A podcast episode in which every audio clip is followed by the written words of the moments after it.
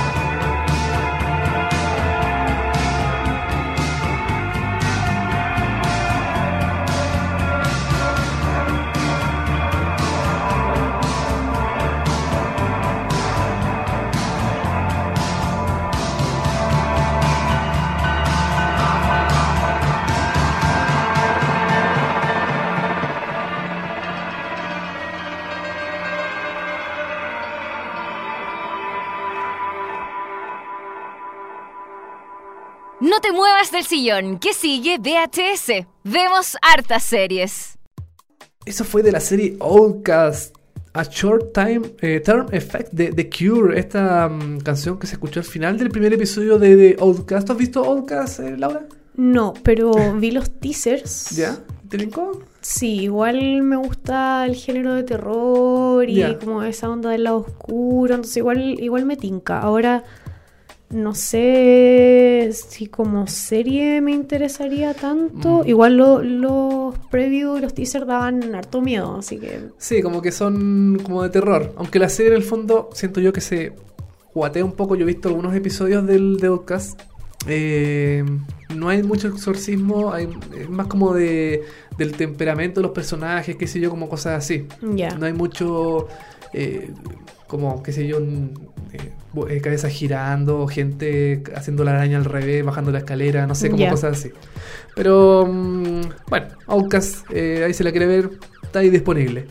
Oye, Laura, y te quiero contar de Uber. Uber te conecta a tu chofer privado con solo un clic. Pide un móvil y en solo minutos te estará esperando para llevarte a tu destino preferido. Y junto a Molécula, Uber regala a los nuevos usuarios un viaje por hasta 20 mil pesos. Baja la app para Android o eh, iPhone y cuando te registres usa el código promocional Molécula 2016. Todo junto para hacer válido este viaje. En tanto, si eres un, un usuario antiguo, utiliza el código Amigos Molécula, todo junto, y obtén un 15% de descuento en dos viajes. Uber está disponible en Santiago, en Concepción y en la quinta región. Uber, el chofer privado de todos. Aprovechen el descuento y el código chiquillos. Está bueno, ¿cierto? Hay Uber, gracias Uber por eh, auspiciar este programa VHS Vemos Hartas Series, por confiar en nosotros. Oye, y vamos rápidamente al... a- vamos a dar en esta oportunidad una noticia, porque el tiempo es corto y em, tenemos que hablar de los Emmy porque me parece mucho más importante eso que las noticias. Pero vamos a hablar em, de Mr. Robot, esta serie que se estrenó el pasado eh, m- em, 13 de julio y que tuvo una noticia no muy buena que realmente a mí me sorprendió dentro de todo porque el estreno de la serie de Mr. Robot, que fue un estreno doble, tuvo el peor rating de toda la serie. Qué triste. El capítulo pasado le tiramos flores a Mr. Robot por ser una de las mejores series que se están emitiendo actualmente y vemos que no es tan así con el rating. No, pues raro, porque, mira, eh, bueno, mucha gente pensó que por el éxito que tuvo la primera temporada en cuanto a críticas y también a niveles de rating y todo eso, la segunda temporada iba a ser prácticamente una explosión de rating para USA Network, que es el canal que le emite en Estados Unidos. Pero fue todo lo contrario, porque eh, el estreno de la segunda temporada con doble episodio marcó solo un millón 400.000, eh, 1.040.000, perdón, espectadores y 0,4 en demos. Eso es eh, el público más importante en Estados Unidos que va dentro de la categoría de 18 a 48 años. Súper poco. Es poquísimo para una serie, ponte tú, em, no sé, una serie que es popular en Estados Unidos, que puede ser Game of Thrones o u Orange is the New Black, que tiene más de 20 millones de espectadores. No, pero estoy exagerando. No, me fui, me fui muy, muy al chancho. 10 millones de espectadores, ponte tú, más o menos, en sus episodios de estreno. Y Mr. Robot, que tuvo un millón nomás, es súper bajo. Es como el rating que debió haber tenido el Festival de Viña en su mejor momento. Exactamente, así como... Llorando. Claro, así como el último, el, el- el gran momento del Festival de Viña tuvo un millón de espectadores, yo creo que menos obviamente, pero eh, por ahí yo cacho. Y eh, bueno, en comparación con el, mm, con el debut del año pasado, eh, la audiencia bajó un 14%. wow, eso es harto Eh, igual. Es, mucho. Pero yo tengo una teoría sobre esto. Porque el episodio estreno de Mr. Robot se emitió eh, anteriormente, se emitió por eh, streaming por eh, YouTube, ¿o no? Por YouTube se emitió, por eh, Facebook Live, se emitió por eh, em, eh, Twitter también. Tuvo hartas como emisiones previas al estreno original en televisión. No sé si eso habrá causado la disminución de rating que tuvo en su emisión televisiva, pero no sé. Es una, es una teoría. Sí, yo creo que sí. Igual si vemos lo de eh, la, la medición demo de la audiencia entre 18 y 49 años, en esa categoría están los millennials. Claro. Entonces probablemente muchos de ellos decidieron verla en internet Mm. que verla después en la tele. Claro, en la tele en- norm- en- en- convencionalmente en, un- en el canal de cable. Ojalá haya sido así. Ojalá después sigan viéndola en, en la tele y no la abandonen porque eso hace que las cancelen después. Amigos, pónganse Claro. las pilas. Sí, pues véanla por la tele, por favor. Y bueno, yo creo que también la, la nominación a, mm, a los premios Emmy también es un incentivo grande para que sigan emitiendo Mr. Robot para renovarla seguramente en su tercera temporada. Eh, aún no se sabe si está renovado o no. Pero mm, no sé, igual es penca que te digan que tuviste el peor rating de toda tu serie en un, en un episodio de estreno. Se supone que el episodio de estreno es como el episodio más. que debería ser como el. ¡Wow! Así como volvió la serie, ¿qué va a seguir? ¿Qué va a pasar? Debería estar así como ya en el punto culmine de, mm, de su audiencia, no sé, pienso yo, de- del público. Igual eh, el director de Mr. Robot recibe una buena y una mala noticia esta semana. La buena, las nominaciones a los Emmys. La Ah, mala, el rating por el suelo. El rating por eso lo pucha. Bueno, ¿qué se le va a hacer? Pues así nomás el, el gusto televisivo de las personas, gusto raro a la gente, no sé. Que le gusta ver las Kardashian y todas esas otras cuestiones y no ver Mr. Robot. Vean Mr. Robot. Eh, bueno, eso con Mr. Robot y las noticias fue, fue súper express, fue súper cortito porque... Una noticia súper importante en todo caso. Era- no, sí, era importante, sí, porque es llamativa. Es como, un- como que inesperada que fuera a pasar algo así. Pero dejamos de lado la- las noticias y nos metemos de lleno a los premios Emmy 2016 porque en la semana pasada estuvimos, perdón, la semana pasada no, el programa pasado estuvimos hablando sobre drama y nos quedó miniserie y comedia. Vamos a partir con miniserie, ¿te parece? Ya. Vamos a partir con eh, mejor actriz de reparto en una miniserie o película para televisión. Está Katy Bates por American Horror History Hotel. Eh, Katy Bates, que va, eh, Kathy Bates perdón, que va a tener una nueva serie en Netflix junto al creador de, de Big Bang Theory. Y vamos a ver qué sale de eso. Está Olivia Colman de The Night Manager, esta actriz británica conocida. Sí. Yo ha estado en muchas series británicas ella, em, que ahora no recuerdo. Yo también estoy tratando de acordarme de dónde salía. Está, por ejemplo, no- está en The Driver, por ejemplo, que está en Netflix, que está junto al, al que hacía de gobernador en The Walking Dead, ahí también actúa. Em, está Regina King de, por American Crime, esta serie de ABC. Está Melissa Leo por All the Way. Está Sarah Paulson por em, American Horror History. Y está Jean Smart por Fargo.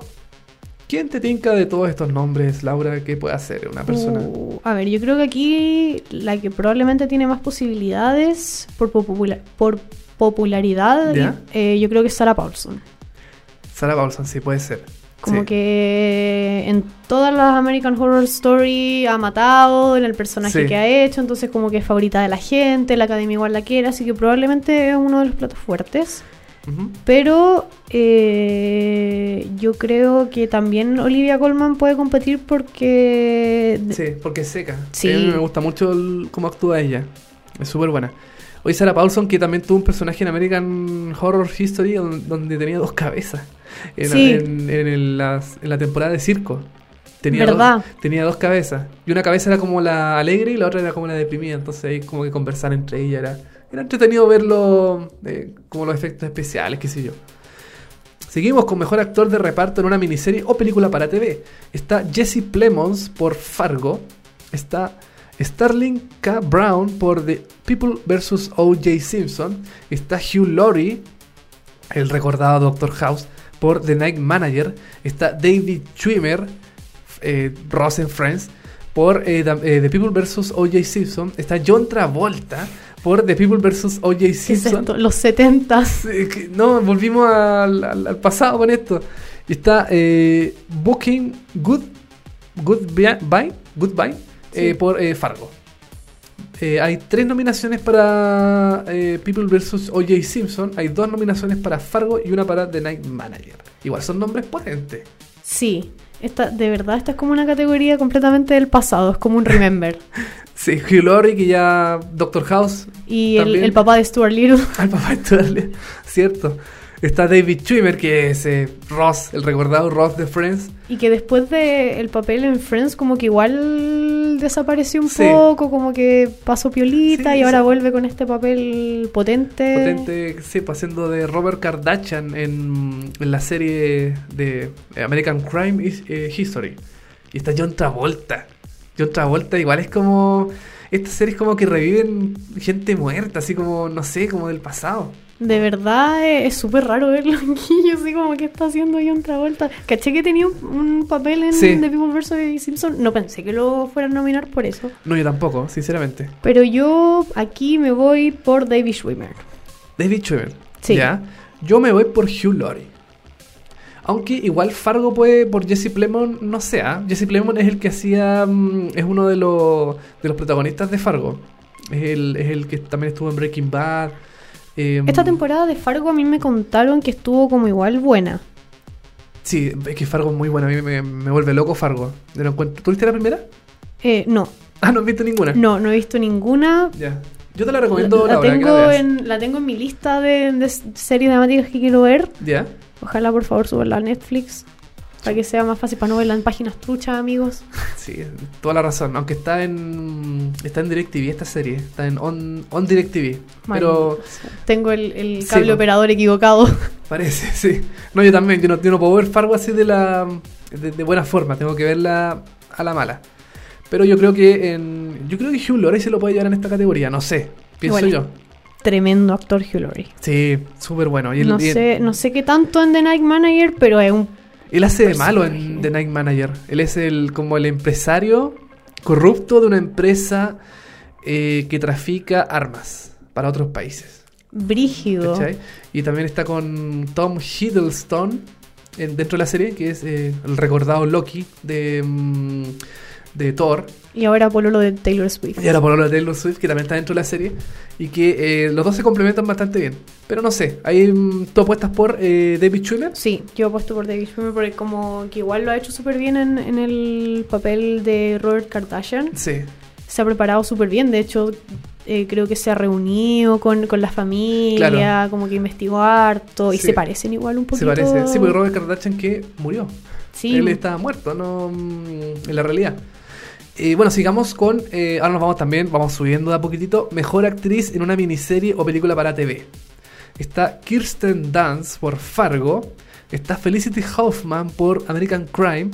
Está Audra McDonald por Lady Day at Emerson's Bar and Grill. Manso, saca- manso nombre. sacando- ¿Cómo le dices a alguien que ve esa serie? Claro, como, como- oye, pero mira, Lady Day and Emerson Bar and Grill. No sé, es gigantesco el nombre.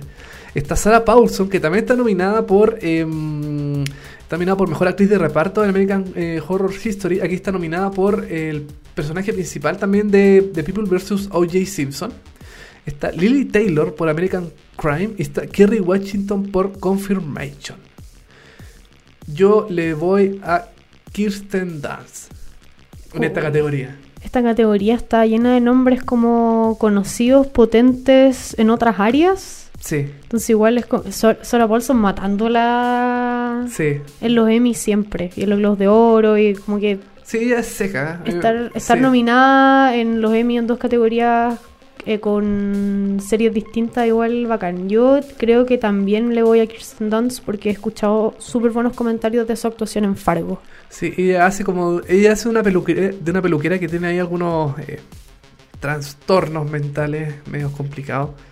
Y mm, también se luce en Fargo, así que yo también le, le voy a Kristen Dance. Ahí pongo, pongo mi ficha en Kristen. Kirsten, perdón. Em, sigamos. Eh, mejor actor en una miniserie o película para TV. En esta categoría mi corazón explotó. Sí, de verdad no sé qué, qué hacer. Está Brian Cranston por All the Way, esta mm, película de, mm, de HBO.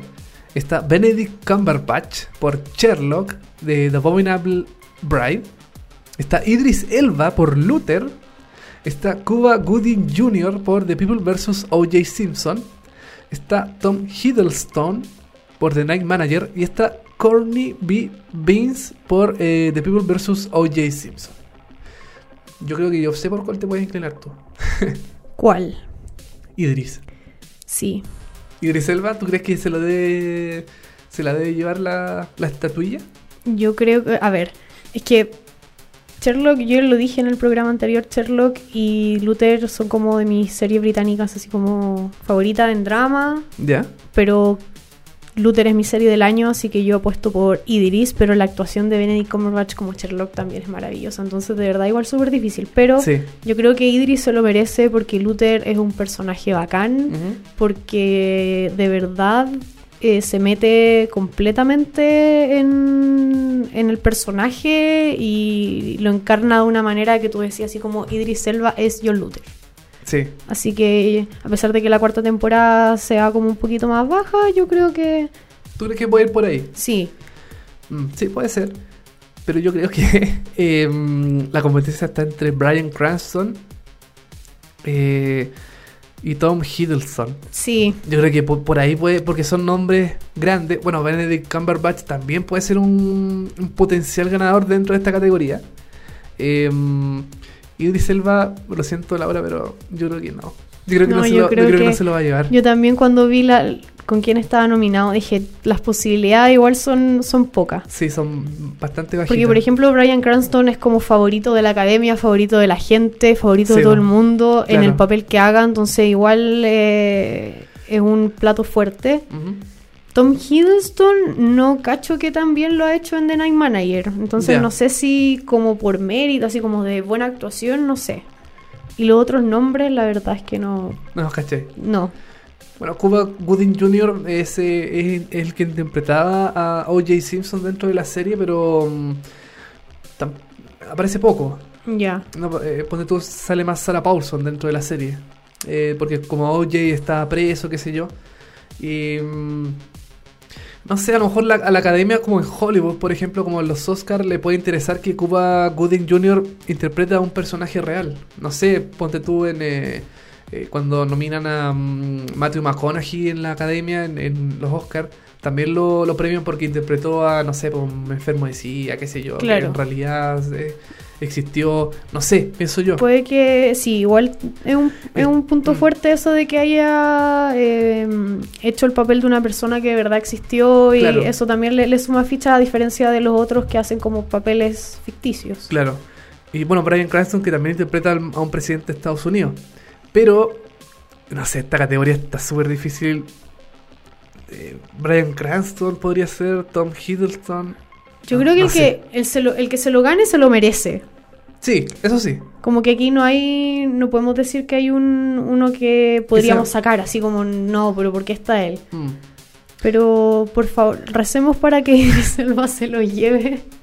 Sería bueno. Capa- Capaz que se, sea una sorpresa, eso se lo lleve Idris Elba, no sabemos. Tenemos que esperar hasta el 18 de septiembre para saber eh, quién se lo va a llevar finalmente. Quizás vamos a estar muy ebrios para saber Pu- quién ser. ganó.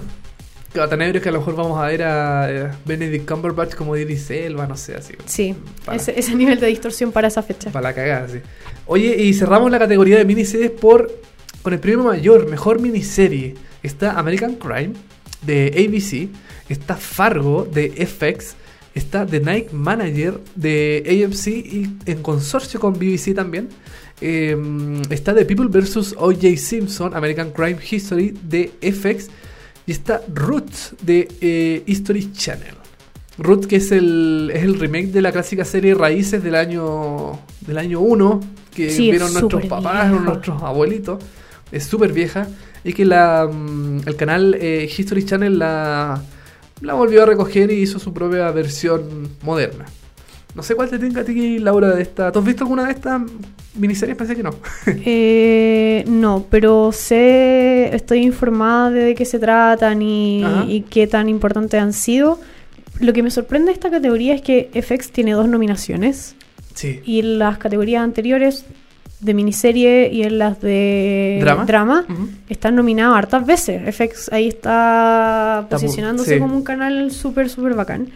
A mí personalmente, a pesar de que sé que Fargo es maravillosa y Ya. que The People vs. O.J. Simpson eh, ha, ha cautivado a todo el mundo y que ha sido súper impactante, mi corazón quiere que gane Roots porque es como, a ver, no sé cómo es la palabra en español, pero como un statement a la situación racial que está pasando en Estados Unidos. Ah, puede ser. Como que todas las críticas que he leído sobre la serie es que está súper bien hecha y que es súper importante como para la reivindicación de la raza negra en Estados Unidos, especialmente en este momento. Entonces igual sería bacán que ganaran y que... Que eh, fuera como una co- como un mensaje a todo el racismo y a todas las cosas que han pasado en Estados Claro. Unidos. Sí, sí, puede ser una buena opción. A lo mejor la academia también lo piensa así. Si no, Fargo. Ya, si no Fargo. Eh, a ver, yo creo que va a ganar o Fargo o The People vs. O.J. Simpson. Alguna de las dos mm, tiene muchas posibilidades de ganar. Yo creo que FX se va a llevar la estatuilla de Lemmy en esta oportunidad de miniserie. Pero no sé. Eh, son a veces son impredecibles estos premios. Gana la persona que menos te esperas que podría ganar. Pero ojalá se lo lleve o Fargo o The People vs. O.J. Simpson. O Ruth también, como dices tú, no lo había pensado de esa forma. De la, del tema racial y todo eso. History Channel nominado un Emmy. Es raro eso, sí. Como si tuviéramos a... Uy, se me acaba de olvidar el nombre del programa donde uno vende cosas. Eh, eh, ¿Chileno? Eh, no, el, el de History Channel. Ah, el precio de la historia. Eso, ¿ese? el precio de la historia. Como si el precio de la historia estuviera nominado a los semis, como muy fricto. En todo, en todo caso, sí. Roots, eh, hay que ver Roots. Yo creo que no la he visto yo personalmente. Eh, si está nominada, debe ser eh, merecedora de ser vista en algún momento. mm, Creo que la metieron acá en Latinoamérica por el History Channel también, pero no estoy seguro. Y eso con miniserie, pues Laura. ¿Qué te parece? ¿Te gusta? ¿Está bien o no? Sí, esta- estas categorías están entretenidas porque todos los nombres son como conocidos y son como fuertes, entonces uno para elegir es Sí, súper difícil. es súper difícil. Sí, es muy difícil. Bueno, cerramos la categoría de miniseries. Vamos a una canción. Vamos a escuchar a David Bowie con la canción Mother Love, Una de mis favoritas de David ¿Sí? Bowie. ¿En serio? Sí. eh, que se escuchó en la serie eh, Deutschland 83 en el segundo episodio de la primera temporada, primera temporada y única. Eh, Deutschland 83, que es catalogada como la de Americans alemana, porque todos sabemos que Alemania se dividía en Alemania em, Oriental. oriental y occidental. Em, por el muro de Berlín y todo eso.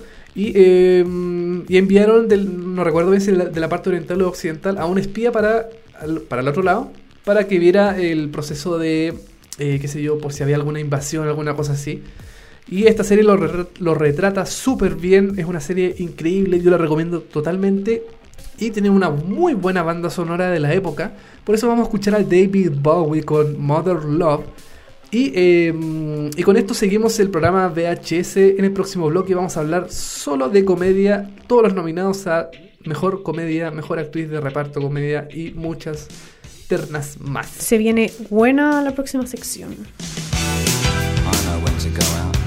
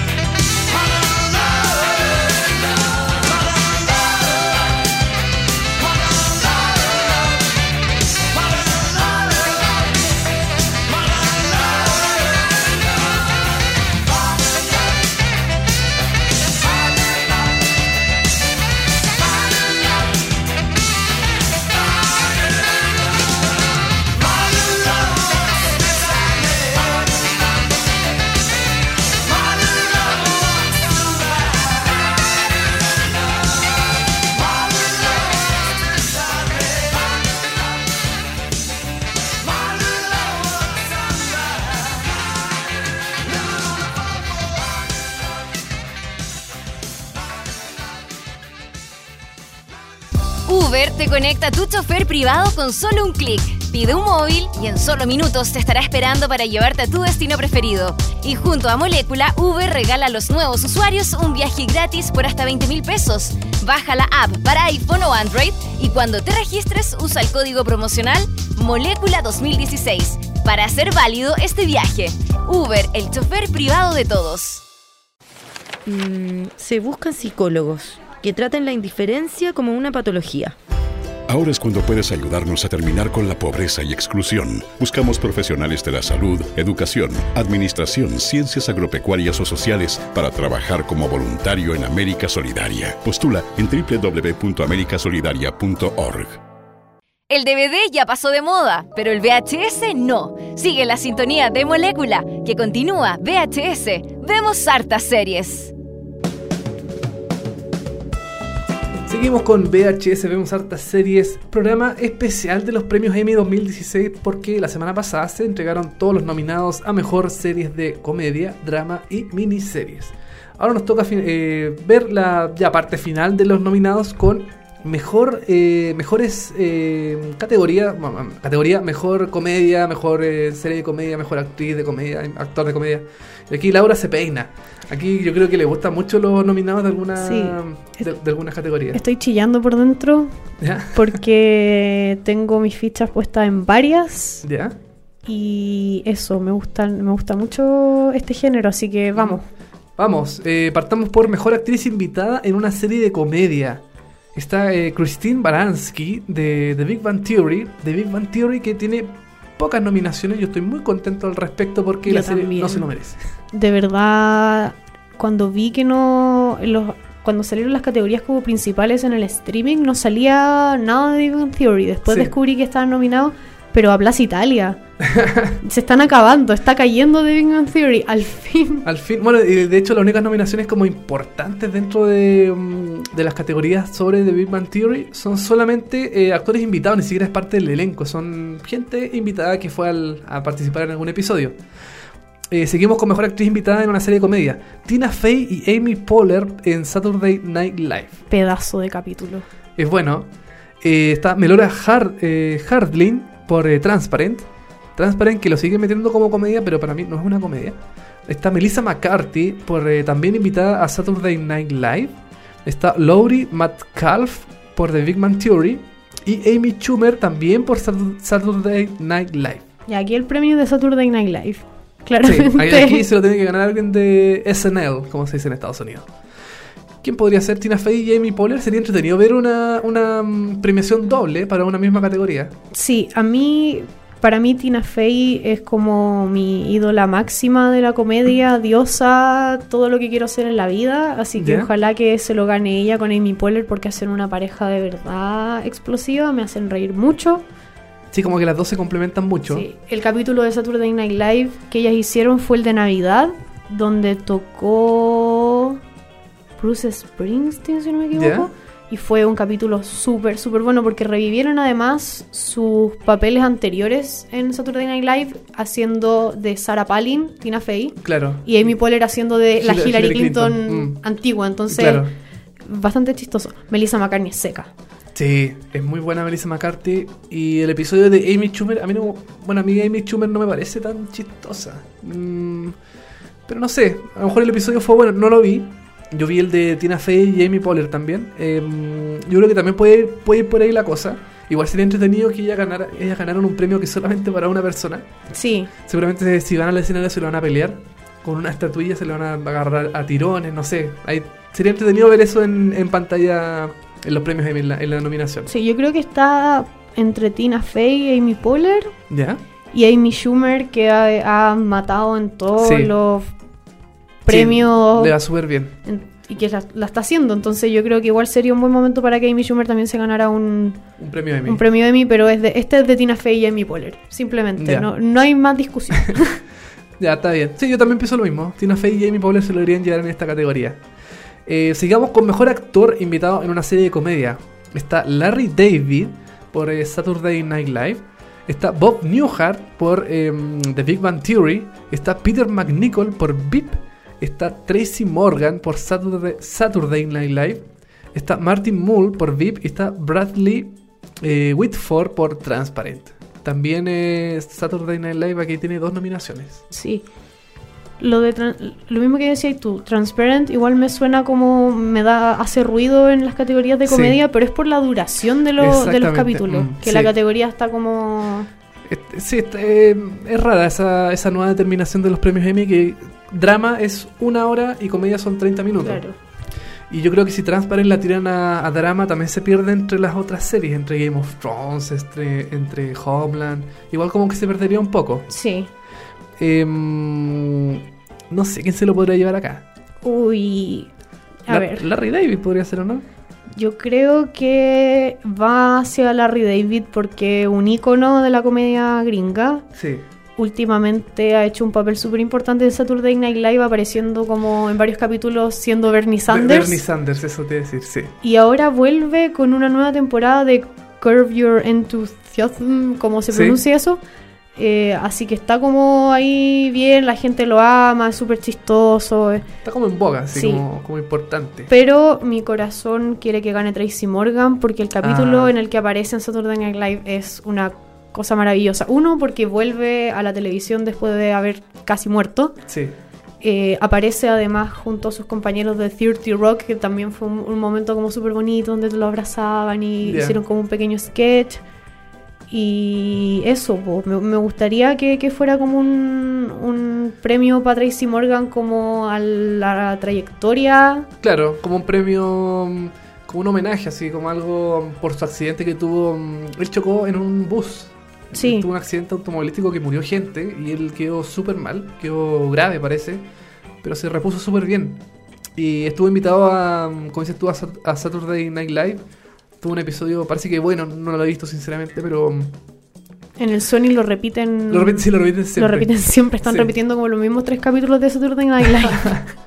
Sí, pucha, ya pues Sony, ponte las pilas y da nuevos episodios. po. De hecho, el de Larry David también lo han repetido como varias veces.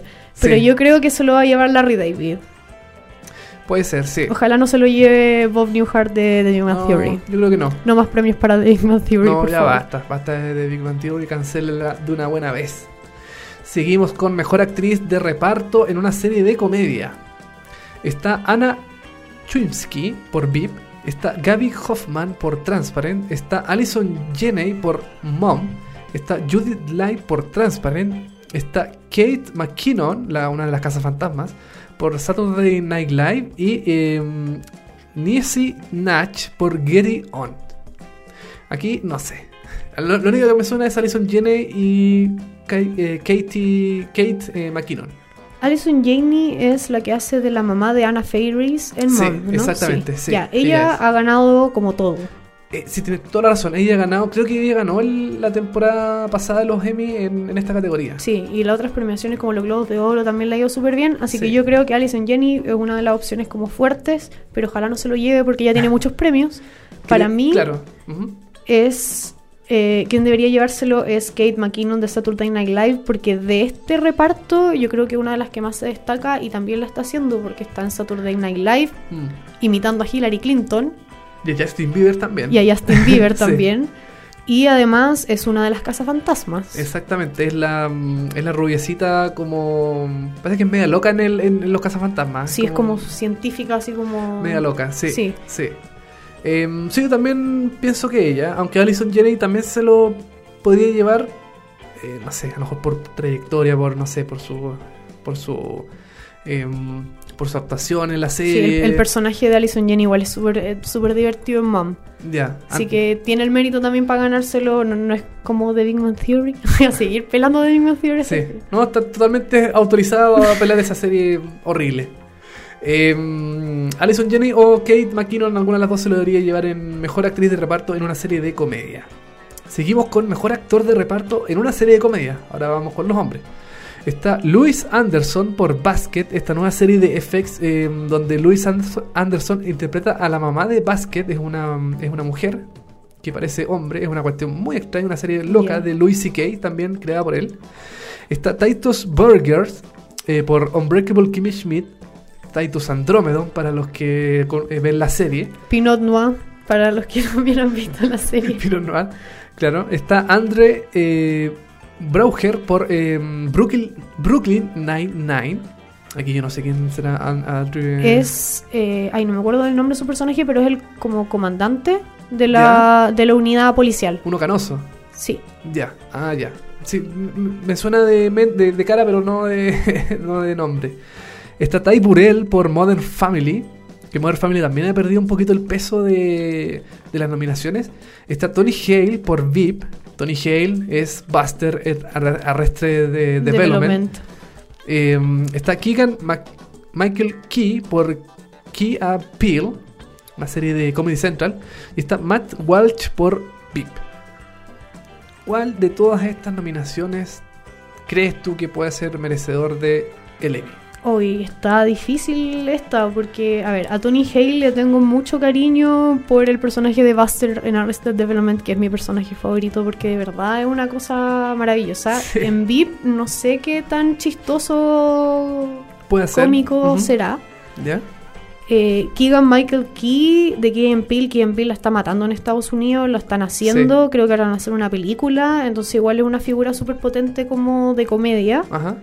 Ty Burrell yo creo que ya pasó la vieja como del Family. Ya ha ganado otras veces también. Sí, yo creo que no... Que ya pasó ya, Sí, sí. como que ya, ya perdió la oportunidad, como que dejémoslo ser, es un buen actor, su personaje es chistoso, pero mm, así como para ganarse el Emmy este año, no sé. ¿Ya? Eh, André Brauger de Brooklyn Nine-Nine me sorprende porque en la premiación, ¿cómo se llamaba esa premiación que dieron en el verano donde animó el tipo de Silicon Valley? Sí. em, Que eran como... sí, sí, sí. Que era una. Era como una premiación no tan importante, pero igual. mm, La dieron acá. Ah, no me acuerdo cómo se llama. No sé. Pero no. era, era como una premiación dentro de la... Era como unos globos de oro, pero no globos de oro. Era una cosa como muy, muy rara. Ganó y a mí me sorprendió que incluso Sí. estuviera nominado. Ajá. Eh, su personaje es súper chistoso, él actúa súper bien. Él es como serio, ¿no? Dentro de la Sí. serie. Es como el, el, el- el inspector así como que pone orden, que está... Sí, de hecho eh, es un policía negro Ajá. gay. Entonces como que eh, tiene como todo el- todos los estereotipos probables de- eh, en Estados Unidos, claro. Ya, era una persona así. Y, y los rompe completamente porque una persona es súper seria y es policía, entonces es, eh, es bastante chistoso. Pero mi corazón y mi cerebro están con... Pinot Noir. Sí, todo el rato su personaje. Con Titus Andrómedo. Es de verdad una cosa explosiva. Yo creo que sin él, Unbreakable Kimmy Schmidt no sería tan, Tan chistoso. tan chistosa como Mm. es. Sí, él es. eh, él es como bien. Parece que en la vida real también es como bien chispeante. No sé si será gay también en la vida real, pero mm, su personaje es súper eh, potente dentro de la serie. A mí me parece también uno de los posibles ganadores de, mm, del Emmy. Junto con Tony Hale, porque también a, a la academia le gusta mucho VIP. Le Sí. nomina mucho a, a Julia Louis Dreyfus, eh, también eh, Tony Hale. Creo que ha ganado alguna vez un, un Emmy a- por este personaje de, creo que es el asesor de, de Julia eh, Louis Dreyfus dentro de la, de la serie. Em, pero yo creo que también está la competencia, la competencia está entre Titus Burgers y eh, Tony Hale. Yo creo que por ahí puede ir la, Sí. la, la- la estatuilla. Aparte, VIP es eh, una de las series más nominadas este año Sí. también. Entonces yo creo que igual ahí está medio cargado para Pa' VIP. pa, pa VIP también. Así que Sí, podría ser una, una categoría mm, bastante peleada, diría yo. Va a ser sorprendente quien se pueda llevar el premio, pero mm, no sé. Ahí hay que ver eh, qué es lo que pasa también en la, en la premiación televisada. Sigamos con. Ya nos estamos metiendo en los pesos pesados del comedia. Mejor actriz en una serie de comedia. ¿Quieres leerlo tú, Laura? ya. Primero tenemos a Ellie Kemper de Unbreakable Kimmy Schmidt. Luego Ya. tenemos a Julia Louis Dreyfus de VIP. Después tenemos a Lori Metcalf Metcalf, sí. de Getting On. Después tenemos a Tracy Ellis Ross de Blackish. Después tenemos a Amy Schumer de Inside Amy Schumer. Y finalmente a Lily Tomlin de Grace and Frankie. Grace and Frank. Hay tres series de. mm, Perdón, dos series de Netflix nominadas: Unbreakable y Grace and Frankie. Sí, están matando. Sí, Se está- están metiendo de a poquito en las Sí. categorías para adueñarse de los premios. ¿Cuál de todas estas actrices te tinca que podría llevarse un premio? Uy, está difícil. A ver, veamos. Primero, Ellie Kemper es Kimmy. Schmidt. Es- The Office también En, eh, en- The Office. Es Sí. súper divertida. Sí, Eh, hace súper bien el papel como de esta cabra chica treintañera en, Claro. en Unbreakable Kimmy Schmidt. sí, súper rosadita, así como feliz, alegre, siempre una sonrisa, siempre riendo. Ellie Camper en, en la serie. Julia Louis Dreyfus es un ícono. Sí, un verdadero icono. O sea, Saturday Night Live, Seinfeld, ahora. no, ya, súper buena. VIP. No, ya estoy súper bu- Ella, ella ha ganado premios Emmy anteriormente por, por su papel de, de en la- dentro de la serie. Yo creo que la academia se va como a centrar más en. ¿En Julia? En Julia, sí. Puede sí. ser, ah, sí. Como si hablamos como de favoritos de la academia, de la gente profesional que vota, yo creo que podría ser Julia. Pero también tenemos a la Tracy Ellis Ross de Blackish, que es una serie muy muy buena que están que dan en Sony ¿Ya? Y que también ha ganado harto, ha tenido nominación en, en la mayoría de los premios como importantes, en los VET Awards creo que también ganó, Ah, los Feta Awards, sí. Entonces podría ser también una buena opción y Amy, Amy Schumer, Schumer. También podría ser, Sí. ¿ah? Porque igual es como un personaje fuerte dentro de Estados Unidos. La, Sí. en la comedia, todo eso, como bien reconocible. está en su mejor momento como comediante, entonces igual hay hartas opciones de que se lo lleve. Yo quiero que se lo lleve personalmente la Ellie Kemper. Ya, yo también. Sabes que yo también creo, o sea, pienso que se lo podría llevar, pero um, creo que la academia se va a decantar por eh, Julia Louis Dreyfus. Sí, Nuevamente. Competir con VIP eh, es difícil. Y he leído que la última temporada de VIP estuvo muy buena. Ha sido, parece, una de las mejores de la serie dentro de, de todas las temporadas. Así que puede que Julia Louis Dreyfus se lo lleve este año nuevamente, pero yo también creo que. eh, o sea, creo que quiero que Ellie Kemper se lo lleve, o si no, eh, yo pienso que también Amy Schumer puede ser una buena competidora dentro de todas la- las nominadas dentro de esta Mm. categoría. No sé, pero ojalá se lo lleve alguna de las dos. Y, mm, Julia Louis Dreyfus también se lo es merecedora, pero mm, también ya dejemos de lado un poquito para que vengan los nuevos, eh, las nuevas personas, sé Claro. Las nuevas, eh, los nuevos talentos. ¿Para qué quiere otro premio? Ya tiene tantos. Sí, me tiene mucho. ¿Para qué más? Si ya. Que disfrute los que tiene del año pasado. Sigamos con mejor actor en una serie de comedia. Está Anthony Anderson por Blackitch. Está Aziz Ansari por Master of None. Está Will Forte por The Last Man on Earth. Está William H. Macy por Shameless. William H. Macy, que es como Leonardo DiCaprio la comedia, también siempre lo nominan y nunca se gana. Tomás Middle, Middleditch de Silicon Valley, el protagonista, eh, que eh, se llama Richard en la serie. Y está Jeffrey Tambor por Transparent. Está fuerte esta categoría. Sí, esta categoría tiene hartas sorpresas.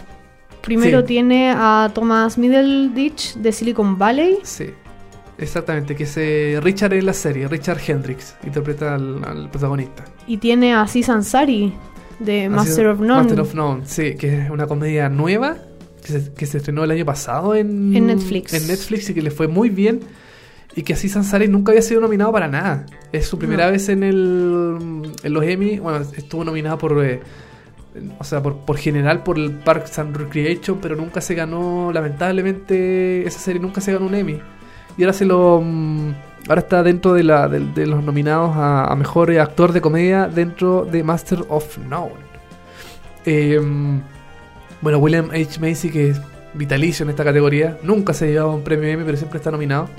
Shameless no ha aparecido como en ninguna otra, por lo menos de las importantes, No. como que no apareció en ninguna otra categoría. Como que lo siguen poniendo ahí, así como, Claro. vamos que se puede, William. Claro, así como, pucha, no a poner igual, pero es capaz que no te ganéis nada. Claro. Eh, Will Forte también me, me impresiona por The Last Man on Earth, esta serie de HBO, perdón, de, de Fox, de Fox, Fox. que es sobre una, la, la última persona que queda viva en la Tierra. Aunque eso solamente pasa en el primer episodio porque ya después llega más gente. Spoiler. Spoiler parece, bueno, pero es que se ve en el tráiler, así que no importa. Así que el nombre de la serie está súper mal puesto, porque no es así. Eh, bueno, Will Forte, que es eh, hijo de Saturday Night Live también, y que a mí me gusta mucho la serie, eh, The Last Man on Earth, pero no creo que se lo gane este año él. ¿Quién crees tú que se lo podría ganar, eh, Laura? A ver, eh, me gustaría, así como de las personas que están nominadas, me gustaría mucho que se la ganara Anthony Anderson por Blackitch. De hecho, cuando presentó la categoría, en, Sí, eh, se y vio loco. que estaba nominado, se puso a gritar, hizo un Sí. escándalo y estaba como muy contento. Me, me gusta mucho su personaje, así que yo creo que es merecedor de- del premio. Ajá. Will Forte me gusta mucho también, me da mucha risa. Sí, Eh, su personaje en 30 Rock me da mucha risa. Eh, yo creo que una de las razones por las que yo creo que se lo merece es por haberse afeitado la mitad de la cabeza. Sí, sí, sí. Como que esa es una razón importante para darle un premio y decirle, por favor, anda a acostarte. Sí, él se afectó la mitad de la cara, sí. Pero Jeffrey Tambor con Transparent eh, Ah, es, mm. un, es un caso serio porque hace una súper buena actuación. Su papel es súper, súper potente. Sí. No es tan comedia, No. entonces Mm. igual ahí yo creo que también la cabina podría irse un poco por, por Jeffrey Tambor. Pero mi favorito en esta categoría es Aziz Ansari. Sí, bueno, Jeffrey Tambor se lo llevó el año pasado por su mismo papel en Transparent.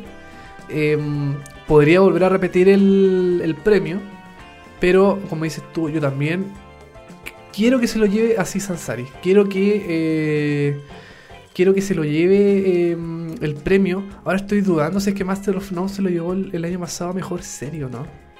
No, pues si no existía. No. Estoy puro weyando.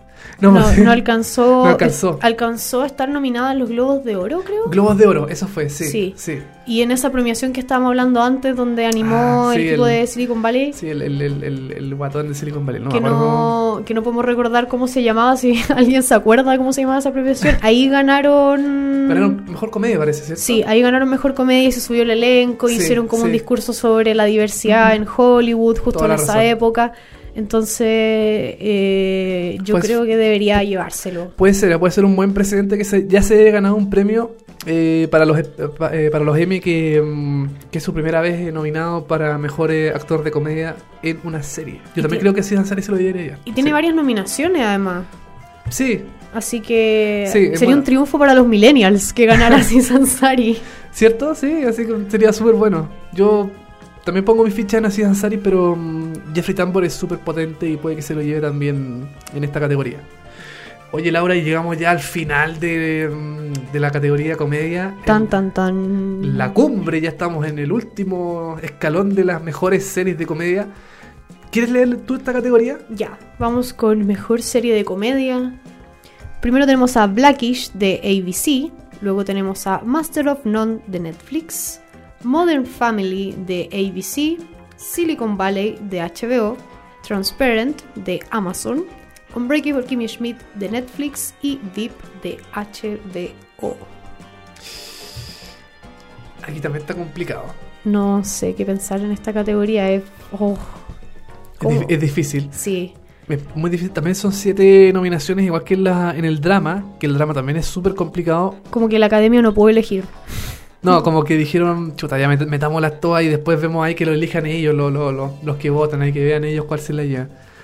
Es súper difícil esta categoría. eh, no, no, chuta, no sé, a ver. Eh, Blackish, nunca la he visto. ¿Tú la has visto, Blackish? Sí, la veo recurrentemente en el cable, es súper entretenida eh, porque es una serie que, eh, ¿cómo decirlo?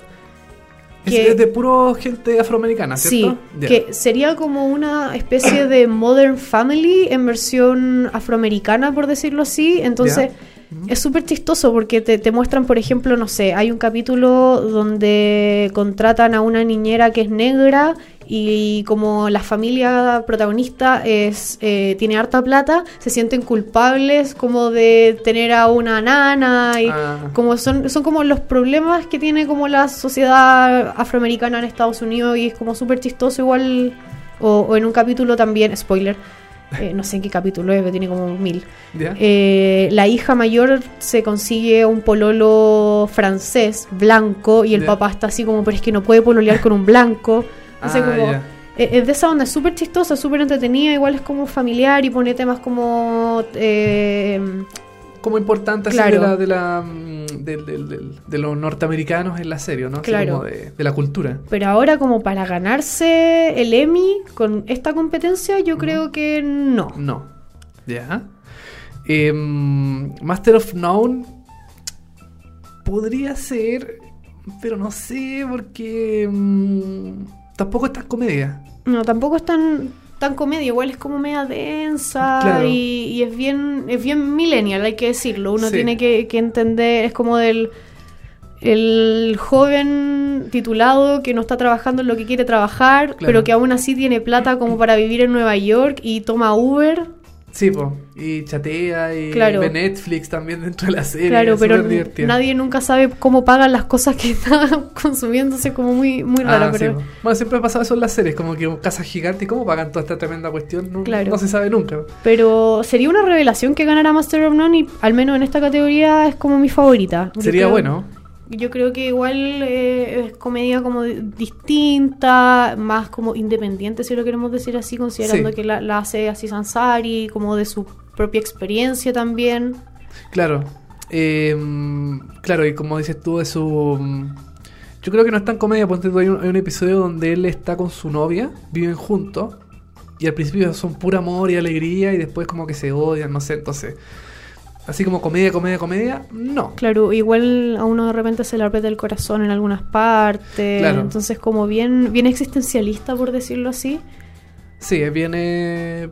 Pero no sé, ah, podría ser una Mm, opción. está- Sería, sería bueno que ganara. Está bien hecha, así que se lo merece. Sí.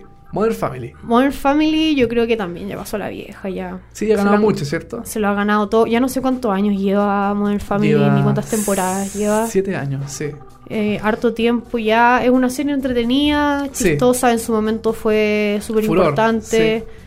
Eh, pero yo creo que con la, la competencia de las series nuevas que se están metiendo en esta categoría, yo creo que le hace mucho más peso a, mm, a Amo- Modern amo- Family. Sí. Silicon Valley igual sería una gran sorpresa que ganar y sería como bastante grato que...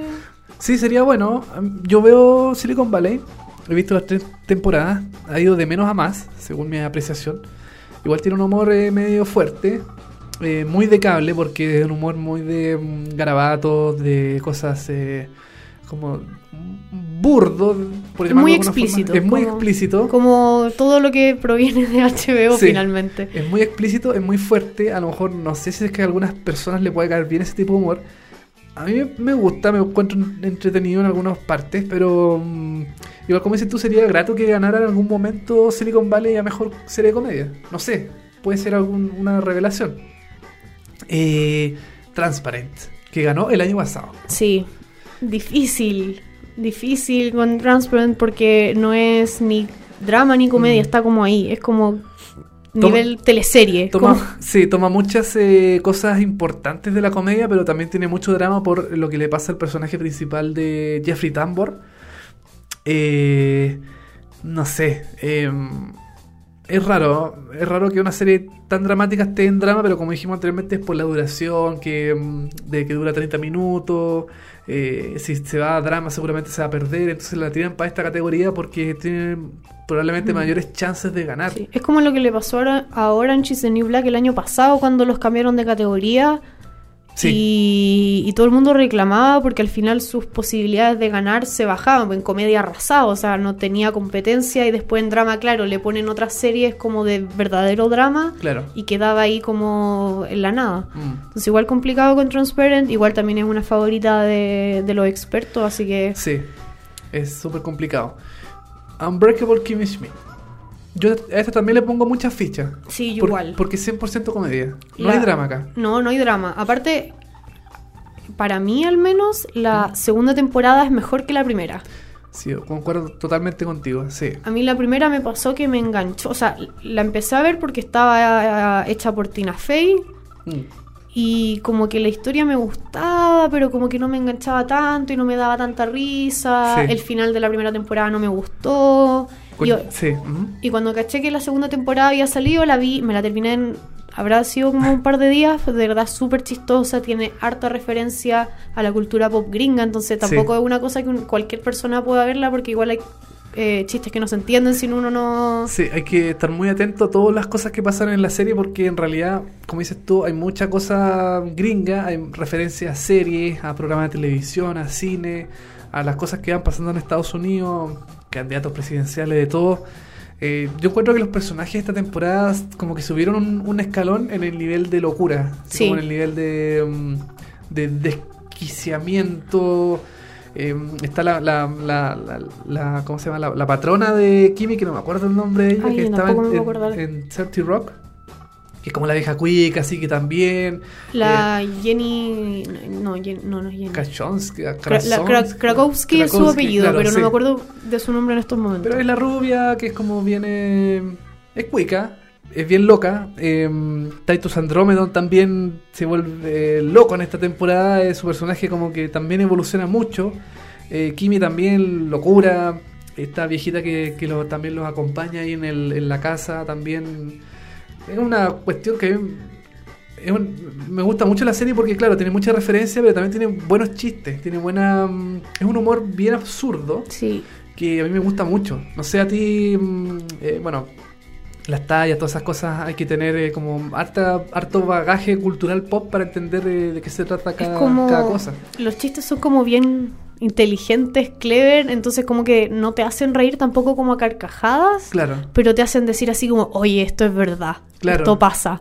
Entonces Sí. igual es, eh, es como bien, bueno, viene de Tina Fey también de la escuela de Saturday Night Live, entonces muy de ese tipo de, de humor como bien gringo, Mm. de la referencia y del reírse de la actualidad, entonces como de esa onda. Bueno, Tina Fey también actúa en la serie. Sí, Ella eh, tiene un papel de, mm, de psicóloga, creo que.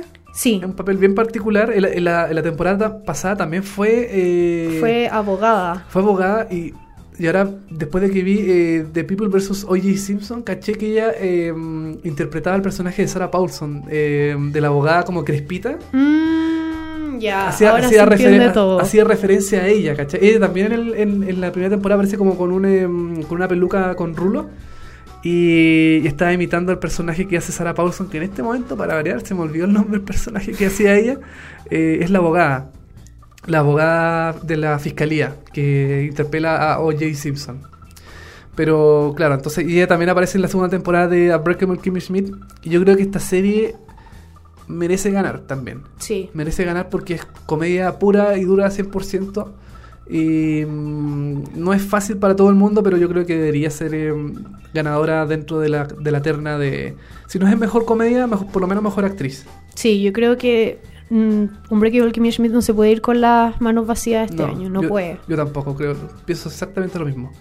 Y cerramos la categoría con VIP, esta serie sobre el, el gobierno de Estados Unidos como una especie de House of Cards, pero visto desde el punto de vista más cómico. Claro. más lúdico sobre mm, el personaje de Julia Louis Dreyfus que es la primero la vicepresidenta de Estados Unidos y qué sé yo tiene sus asesores sus un, un equipo de gente totalmente inepta que la, la ayuda en el gobierno de Estados Unidos Como el lado B de House of Cards. Exactamente, el lado B de House of si, eh, es más drama, más oscura, más densa, eh, Vive es más alegre, más eh, jocosa, llena de tonteras y cosas eh, así como mm, el- lo déspota que pueden ser los políticos norteamericanos y los chilenos también, pues si en el fondo el gobierno es igual en todos lados. Si se hiciera un VIP en Chile, igual sería como chistoso. Sería chistoso, ahí los partidos políticos metiéndose entre medio, no sé. Aunque bueno, ya tenemos suficiente comedia. Sí, no, ya está demasiado. es ya demasiado lo que está pasando en la política, así que de, de más daba una serie cómica. Y, es- y estamos, po. Ay, es súper difícil. Porque, a ver, Transparent y VIP son como los favoritos, como los platos fuertes de los años anteriores. Sí. Que la crítica ama, entonces. Eh, Modern Family también puede ser una opción para ellos. Yo creo que para nosotros ya no. no, yo creo que Modern Family ya ganó todo lo que tenía que ganar. Sí. No sé qué tan buena estará como su, Su última sus temporada. últimas temporadas. No. Mm, No, no, no, no, están igual. O sea, igual es una serie de- destacable dentro de su guion y su, y su forma de, de mostrarse, pero no sé. Sí, no. es- es súper chistosa, pero Sí. La competencia está difícil. Yo creo que aquí la pelea está entre Netflix y HBO. Tú dices entre, claro, Master of None, Unbreakable Kimmy Schmidt, eh, Silicon Valley o VIP. Sí. Mm, difícil. Pero yo me inclino por Unbreakable Kimmy Schmidt. Yo voy por Master of None. Master of None. Quiero, quiero que Aziz Ansari se suba a recibir el premio y a, Y llore y sea feliz. claro, y a gritar con su voz chillona. Y abrir los ojos grandes, abrir la boca grande como siempre lo hacen, lo hacen Claro. todas sus series y, gri- y grite. que se haga como un stand-up arriba del escenario cuando gane el premio. Sí, no es mala idea, podría ser. Yo también le pongo fichas a Master of None, pero quiero que gane Unbreakable Kimmy Schmidt porque me parece más eh, más comedia, más Claro. loca, más, eh, más disparatada en ese sentido. Eh, bueno, con eso ya finalizamos la revisión de todas las categorías de los premios Emmy. Usted va a escuchar este podcast seguramente después y nos va a, recriminar si nos equivocamos en alguna categoría. Sí. Nos va a decir, oye, pero no ganó tal persona y ustedes dijeron que sí. Y bueno, así nomás la... Nosotros, es lo que nosotros pensamos como grandes fanáticos de series sobre lo que hemos visto, lo que nuestra intuición eh, dice sobre quién puede ser la persona que pueda ganar y quién no. Avísenos eh, quiénes faltaron en estas categorías. Ah, sí, pues quién pudo haber sido. A ver, en comedia yo hubiera puesto a. em, Podría ser It's Always Sunny in Philadelphia. Sí, yo también iba a decir lo mismo porque la llevan ignorando 11 años.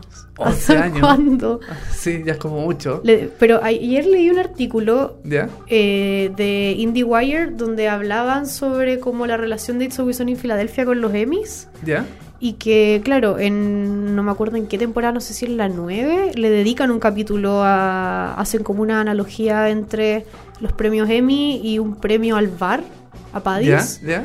Y claro, se hacen bolsa el, El- el el- premio y como que dicen que les da lo mismo y todo. El año pasado salieron en la portada de la revista de los Emmys y los Ah. entrevistaron y les dijeron, y ellos decían así como, pero nos ponen en la portada, pero no, no, No no, nos nominan". Entonces, Sí, igual yo creo que para la academia es un poco incómodo incluir a It's Always Sunny en Filadelfia porque de verdad es una cosa desquiciada que no cabe en, en las categorías de de comedia. Yo creo que es una cosa como. Pero- sería ya, ya como casi un poco inapropiado ponerla como en, en una premiación que igual es como familiar. Pero Unbreakable Kimmy Schmidt. Eh, ¿No es como toca la misma tecla? ¿O ya eh, It's Always Sunny Philadelphia ya es una cuestión ya, pero al chancho de, de loca y de. Bueno, yo, yo, yo vi It's Always Sunny Philadelphia. Vi las primeras cinco temporadas y. Y no hay personajes queribles, o sea, son todos, todos se odian, todos se- se pueden tirar para abajo, son todos capaces de matarse entre ellos, pero son como bien como odiables ellos como personajes, Sí. pero, pero en el buen sentido, así como mm, igual es como entretenido verlos. Son, son gente mala, Sí. realmente mala. De hecho, ellos se describen como eh, Sein- Seinfeld, pero como en crack. Ah, ya. Como ese nivel de, de locura. De maldad, Yo creo que eh, Unbreakable Kimmy Schmidt va un poco para allá también como de ir desquiciando a sus personajes cada vez más, pero It's Always en Filadelfia una cosa, llega a ser cerdo, de verdad que se ríen eh, en la época en la que estaba como la tensión con Norcorea, se rieron de Norcorea, se han reído de los Emmys, se han reído de los gays, se han reído de los judíos, se han reído de los negros, de los blancos, de los policías, de los famosos, entonces como que se ríen de todo y al final como que le serían como una astilla en el dedo para todos como... Claro, es como muy. mm, eh, claro, como dices tú, mucha. Un humor bien particular, así como bien em, fuerte. Sí, casi ilegal. Ilegal, ya. Y yo creo que también falta Orange is the New Black, pero salió muy Ah, encima. Sí, Entonces, sí, como ser. yo creo que por eso no está nominada, porque donde salió como muy encima de la... Salió hace cuánto, un par de semanas nomás. Ajá. Yo creo que por eso tampoco está nominada este año en, en los Emmys. Probablemente el próximo, probablemente en los Golden Globes sea donde, Ah, puede ser, sí. donde ataque, pero aquí no, no hay ni una nominación. Yo creo que es por eso, no, no creo que sea porque la van a ignorar de aquí en adelante por completo.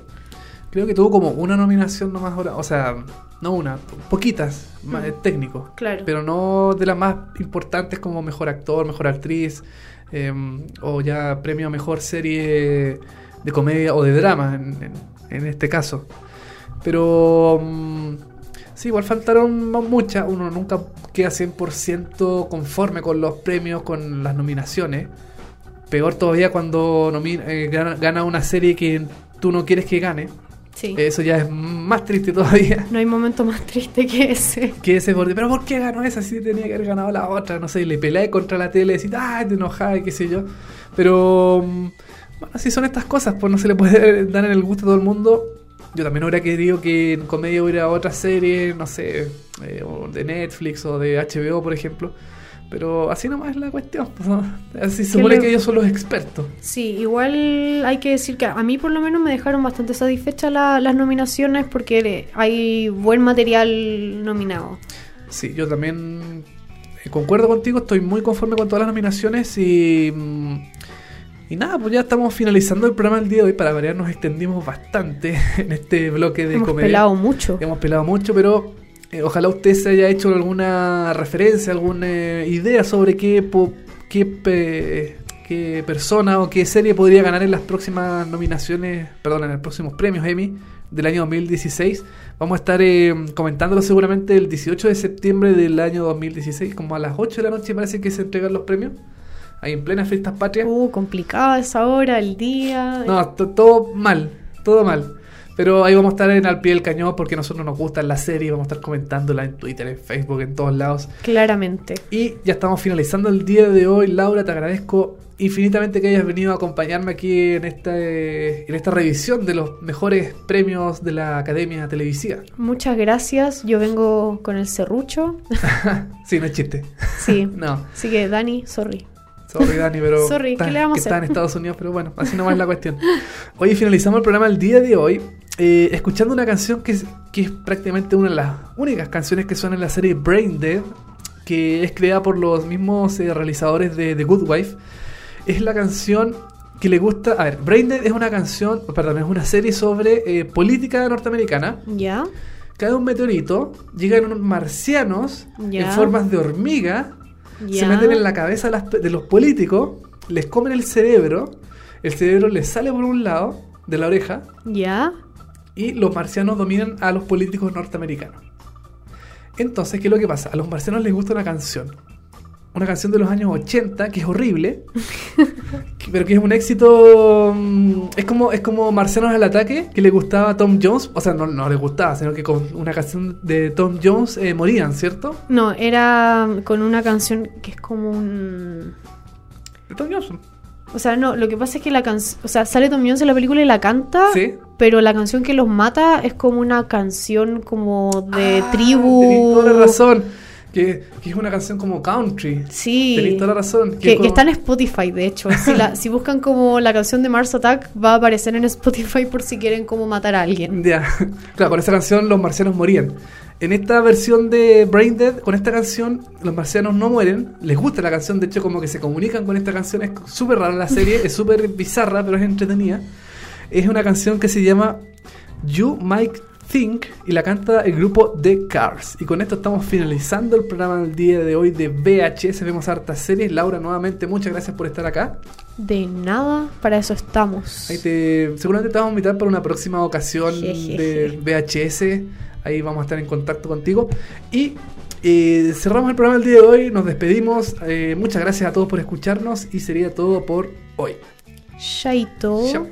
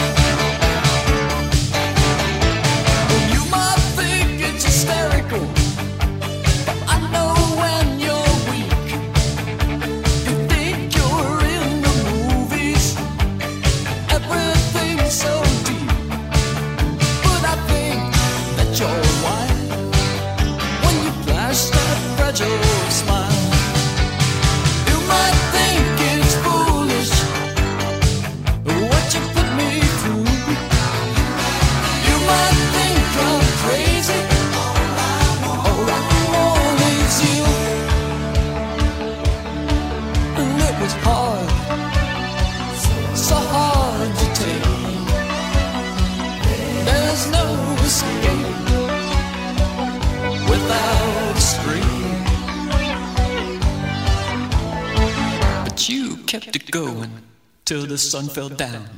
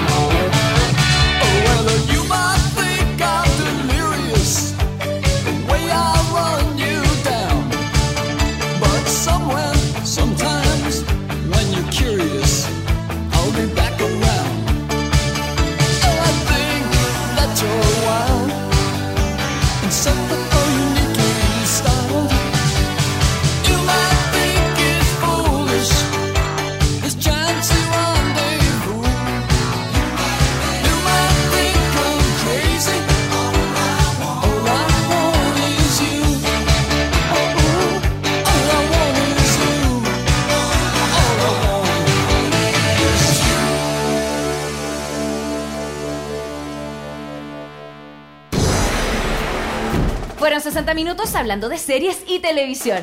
Ahora es tu turno de echarte en el sillón y disfrutar horas de entretención. Y si te quedaste corto de datos, tranquilo, que pronto vuelven Dani Moya y televisivamente con más noticias, comentarios y recomendaciones de las mejores series. Esto fue VHS, vemos hartas series por molécula. VHS, vemos hartas series. Fue presentado por Uber, el chofer privado de todos.